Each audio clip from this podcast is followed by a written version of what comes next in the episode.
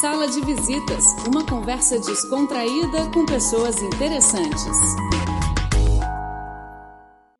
Olá, ouvintes! Estamos aqui com o convidado hoje, Rômulo Horta, diretor de Marketing e Soluções da Huawei Enterprises International no Brasil. Rômulo, muito bem-vindo para essa conversa no Sala de Visitas de hoje. Olá, Rafael. Olá, ouvintes. É um grande prazer estar com vocês hoje aí. Rômulo, então, a Huawei, que é uma gigante chinesa do setor de tecnologia da informação e comunicações, está no Brasil há vários anos. Nós temos acompanhado o crescimento da Huawei. Qual a previsão para esse ano de 2017? Bom, nossa expectativa para este ano no, no, mercado brasileiro é bem positiva, bem otimista, né? É, a Huawei vem crescendo cada vez mais no mundo todo e no Brasil não é diferente. Então a gente está bem otimista mesmo com as previsões para esse ano. Vocês estão apostando em algum segmento específico ou vários segmentos no Brasil? Bom, na verdade, a gente está tá apostando é um segmento específico que traz diversos segmentos embaixo dele, que é o conceito que eles chamam de Smart Cities, né, ou cidades inteligentes.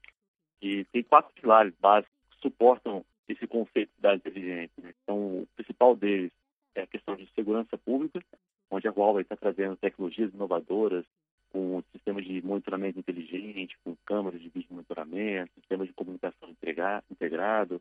Então, tem diversas tecnologias que fazem parte dessa solução para cidades seguras. Okay. Fora isso, tem outros pilares importantes também, que é o, o, a parte de educação inteligente, saúde inteligente, diversos outros aí que sustentam o conceito de uma cidade inteligente. E vocês estão trabalhando também com o usuário final? Aqui, aqui na China, a Huawei é muito conhecida pelos, pelos aparelhos, os smartphones. Como está esse segmento no Brasil agora? Bom, na verdade, é, os números são bem concretos é, ao redor do mundo. Né? A Huawei já está posicionada como a terceira principal fabricante de smartphones do mundo. Né? Então, o sucesso realmente é eminente. Na América Latina tem crescido bastante e o Brasil está é, tá na mira da, da Huawei, mas o pessoal tem, tem, tem um, um, um plano um pouco mais a longo prazo para investir nessa área no Brasil. Entendi. E, Romulo, a sua cidade de atuação no Brasil é São Paulo? Correto. Você fica baseado em São Paulo, mas uh, você é diretor nacional da Huawei. Exatamente. Eu fico hoje baseado em São Paulo, que é a maior cidade do Brasil e da América Latina, cidade de grande importância aqui na região, mas eu atuo hoje como, como um dos principais executivos da área de, de enterprise para o Brasil como um todo. Interessante. Então, a sua rotina de trabalho inclui viagens pelo país também? Correto, correto. Eu viajo principalmente para as grandes capitais, né? Brasília, Rio de Janeiro, Curitiba e diversas outras. O cenário econômico do Brasil agora, de uma forma geral, não só do setor de telecomunicações, mas a economia do Brasil, existe uma avaliação positiva? Vocês percebem isso, uma sinalização desta equipe econômica de que o Brasil pode ter um, o início de uma recuperação econômica a partir de 2017? Bom, é notável os esforços que o governo tem feito para alavancar a economia no Brasil. Né? E a gente tem sentido que o mercado como um todo está bem otimista com relação aos resultados que podem ser alcançados nesses movimentos do governo. E a gente está apostando muito nisso, principalmente no setor de telecomunicações no Brasil e em tecnologia também para segurança pública. Então, acho que a gente tem um bom futuro pela frente aí com os investimentos desse ano. Interessante. E Romulo, eu queria que você falasse um pouco sobre a sua carreira agora. Vamos focar um pouquinho na sua carreira. Você trabalha numa, numa empresa chinesa, a China está investindo muito em todos os países, na América Latina não, não é diferente. Como que você chegou, como que você começou a trabalhar na Huawei? Bom, na verdade, é, na época da, da universidade, é, eu tive a oportunidade de, de estágio dentro da Huawei. Isso aconteceu lá em 2006, né, faz um pouco mais de 10 anos aí. Ah, interessante. eu entrei como estudante, né, estagiário na empresa, e acabei construindo minha carreira quase que toda dentro da Huawei. Tive uma experiência fora da Huawei, né, numa empresa americana durante um ano, e acabei retornando para a Huawei para trabalhar com tecnologia propriamente dita. Né? Então, ao longo dos anos, passei por diversas áreas da empresa, a empresa traz diversas oportunidades, sem contar a grande experiência, né, o grande é, é, enriquecimento cultural de trabalhar com uma cultura bem diferente, que é a cultura chinesa, né, que é um, um país que está muito longe do Brasil, porém tive a oportunidade de interagir de perto com pessoas de aqui no Brasil. Entendi. E o início da sua carreira foi em São Paulo também? Na verdade, eu comecei a minha carreira na cidade de Brasília, que é a minha cidade natal. Ah, verdade, entendi. faculdade lá, inclusive. Você é de Brasília mesmo? Isso, sou nascido em Brasília e atualmente estou morando em São Paulo. Já fazem sete anos que estou aqui em São Paulo. Entendi. Então, se você começou ali, você estava ainda estudando, saindo da, da, da, universidade como estagiário e chegou ao cargo de diretoria, significa que é uma empresa que, que oferece oportunidades para quem está dentro da empresa, de crescimento. Correto. É, na verdade, realmente é, tem alguns casos de pessoas que começaram em cargos básicos da empresa e acabaram crescendo ao longo dos anos. Né? E comigo aconteceu esse tipo de coisa. É, eu entrei como estudante, estagiário, fui, fui efetivado como funcionário, trabalhando como gerente de produtos na empresa e, e, fui crescendo na carreira aqui dentro da empresa. A gente empresa que dá oportunidades para todos aí que, que acabam entrando na empresa, uma oportunidade de emprego. Você mencionou duas coisas interessantes aí. Uma que você teve essa oportunidade de interação cultural, né, numa empresa asiática, chinesa, e você também teve uma experiência numa empresa americana e depois retornou para a Huawei.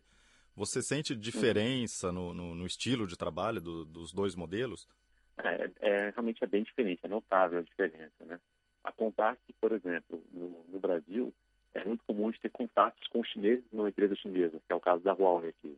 Apesar de que a maior parte dos funcionários no Brasil são brasileiros, mas mesmo assim a gente tem muito contato com chineses.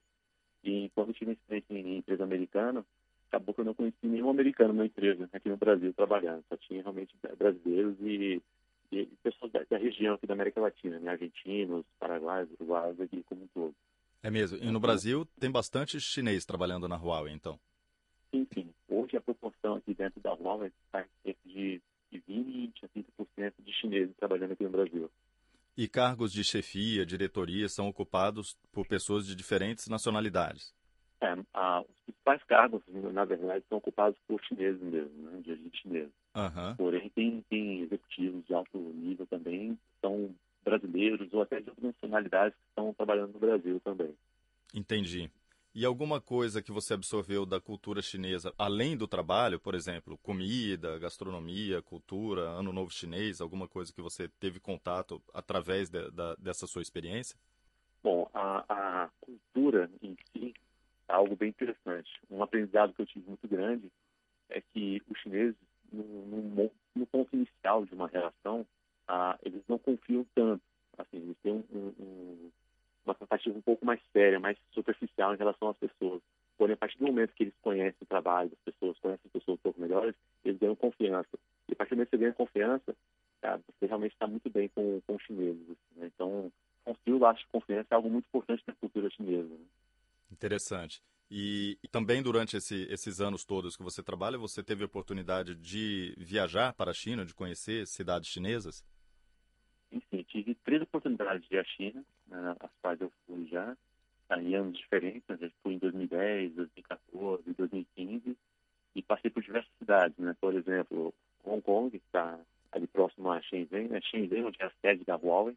Passei por Nanjing, Nanjing, que é a antiga uhum. capital da China, e Pequim também. São as cidades que eu fui aí mesmo. E as suas impressões sobre, sobre a China e essa cidade? Você esteve em metrópoles, né? cidades grandes. Você teve uma, uma impressão positiva sobre a, sobre a China? É, é algo bem interessante essa pergunta, né? É uma experiência bem interessante. Primeira vez que eu fui para a China, eu já tinha quatro anos de empresa dentro da Huawei, trabalhando na Huawei. E então... várias pessoas iam até a China e voltavam contando a experiência de como que era, nossa, que era muito grande e tal.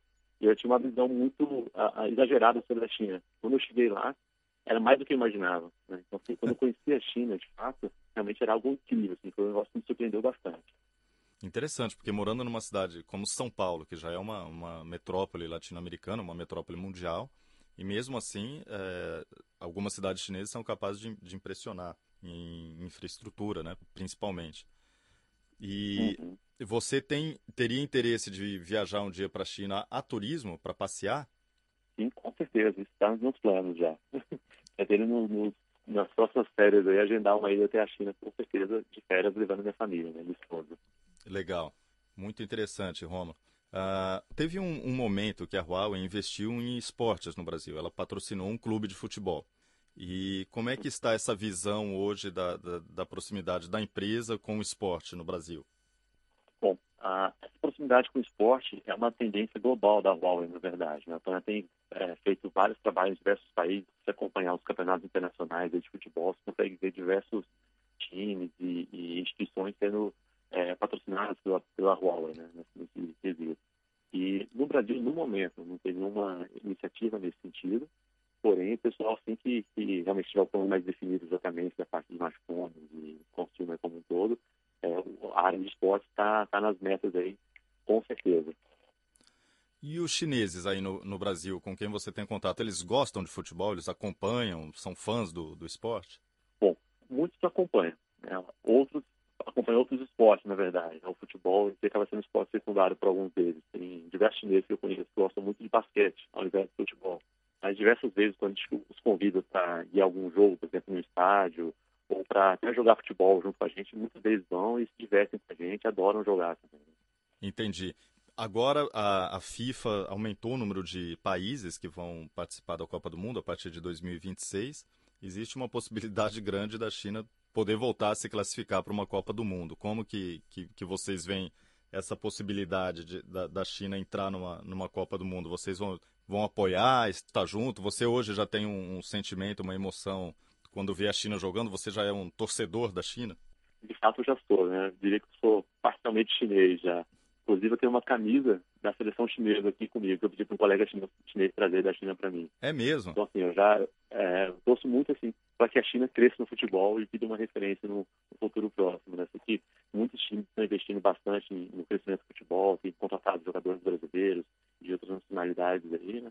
Para realmente fazer o futebol crescer na China. Então, eu aposto que no futuro próximo isso vai ser uma realidade, né? A China forte aí aparecendo nos campeonatos internacionais aí para a gente ver.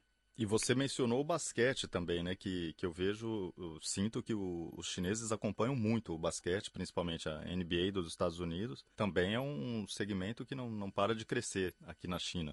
A Huawei atua também em Portugal? Sim, sim, atua em Portugal, sim. Ela possui soluções tanto no segmento de operadoras, quanto no mercado corporativo, né, que é o segmento enterprise, linha de consumer também, que seria smartphones e tablets. Entendi. Ou seja, ela atua em todos os, os continentes mesmo. Isso, ele é muito forte em todos os continentes, na verdade. Se parar para analisar a atuação da Huawei na Ásia, é, a presença é bem expressiva. A Europa hoje já ganhou o mercado também.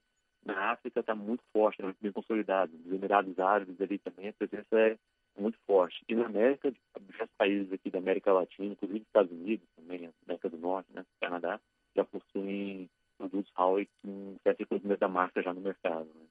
está bem consolidado no mundo como um todo. É verdade. A gente percebia cerca de, de 20, 15 anos atrás que havia uma resistência do consumidor brasileiro em relação a produtos chineses. Vocês perceberam que essa barreira foi quebrada? É, isso foi um trabalho que a gente fez muito forte ao longo dos anos, né? até para mostrar que a China hoje está na vanguarda de trazer inovação para o mundo como um todo, não só em tecnologia, mas em diversas frentes. Na tecnologia eu falo com mais propriedade, que é onde a Huawei atua. É, a Huawei é uma das empresas que possui mais patentes registradas em tecnologia. A gente é líder no segmento de telecomunicações, a gente vem crescendo em diversas áreas aí na tecnologia. Então, esse crescimento não é um crescimento sem qualidade, né, digamos assim. E muitas vezes, às vezes um cliente às vezes não conhece nossa marca, não conhece nossos produtos. A gente fala assim, não, não tem problema, testa o produto. Funcionar, beleza. Se não funcionar, tudo bem, a gente guarda de volta aqui e vamos procurar outra, outra porta para bater. E todas as vezes que a gente testou nosso produto dentro de um cliente, foi aprovado com louvor assim, o aparelho, o equipamento. É mesmo. Então vocês têm essa segurança de oferecer mesmo, se gostar fica, se não gostar devolve, e a aceitação tem sido boa. Sim, sim. Na verdade, isso é feito em caráter de teste. Né? A, a, operação do teste em si, a Huawei, é o investimento Huawei mesmo, né? de fazer o cliente ficar satisfeito com o produto na primeira impressão. Aí. Entendi. Então, o mercado brasileiro está maduro para a Huawei, mas ainda há espaço para crescimento. Com certeza. E o Brasil é um dos principais mercados onde a gente aposta no crescimento nos próximos anos aí. Tá certo. Romulo, eu queria agradecer imensamente por você ter nos concedido essa entrevista, o seu tempo precioso que você está no, no Brasil, a gente aqui na China, com horários diferentes, mas a gente conseguiu se falar. Agradeço e desejo toda sorte nesse ano de 2017 para vocês. Muito sucesso. Rafael, eu agradeço a oportunidade de poder conversar com vocês, com os ouvintes, e queria me deixar à disposição, caso tenha novas oportunidades, ou tenha alguma dúvida mais que seja esclarecida, estou totalmente à disposição de vocês na rádio e, e à sua disposição também. Muito obrigado e até a próxima. Até logo. Muito obrigado. Assim encerramos o nosso programa Sala de Visitas. Até a próxima.